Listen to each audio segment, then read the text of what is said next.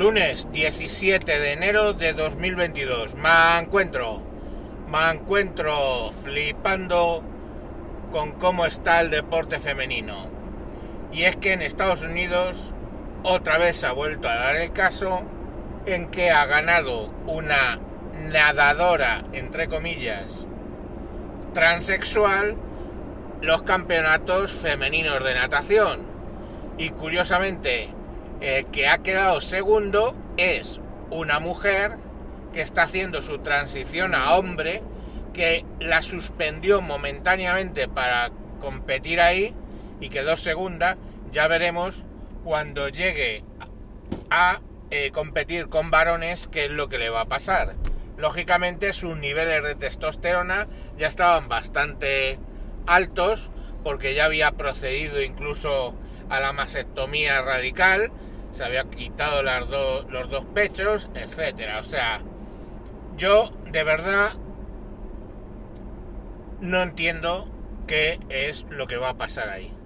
Porque un nadador varón más o menos mediocre eh, gana, se mete en el proceso de, de transexualidad a mujer y gana. Porque el tema no es, como se viene diciendo, el nivel de testosterona que tenga en ese momento, sino que él durante toda su adolescencia hasta su edad, digamos, 20 eh, años, etcétera, se ha, se ha estado beneficiando en su desarrollo muscular de esa hormona. Y su desarrollo muscular, aunque luego rebajen los niveles de testosterona, sus músculos están ahí. Sus músculos son más largos, sus músculos son más potentes. Estamos porque es con lo que se ha desarrollado. Se ha desarrollado como varón y luego directamente se ha convertido en mujer. Entonces está muy por encima en fuerza. Sobre las mujeres que están compitiendo. Y casos ya he contado aquí. El famoso partido de las Williams contra un, contra un número 100, ciento y algo, de, de, del tenis eh, varón, ¿no? Masculino, perdón que no me salía la palabra, y cómo terminó aquello.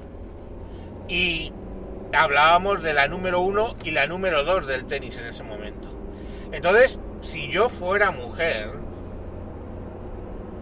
básicamente yo estaría subiéndome por las paredes. O sea, directamente me estaría cagando en todo. Porque los, los éxitos se los está llevando gente con una trampa, no se puede calificar de otra manera, como es lo del cambio de sexo. Y, el y, y, yo respeto, ya lo sabéis, mucho el tema de la disforia de género, pero al final hay cosas que son evidentes. O sea, tú no vas a poder competir en condiciones de igualdad con las mujeres porque estás a un nivel superior en fuerza y otra serie de parámetros físicos. Nos guste o no nos guste. Pero la realidad es tozuda. Claro, que tampoco le va muy bien a las mujeres que claman contra ello, porque automáticamente les ponen la, etiqueta de transfóbica, ¿no? los TERF esos, eh, ponen la etiqueta de transfóbica y, oye, es que tienes que respetar.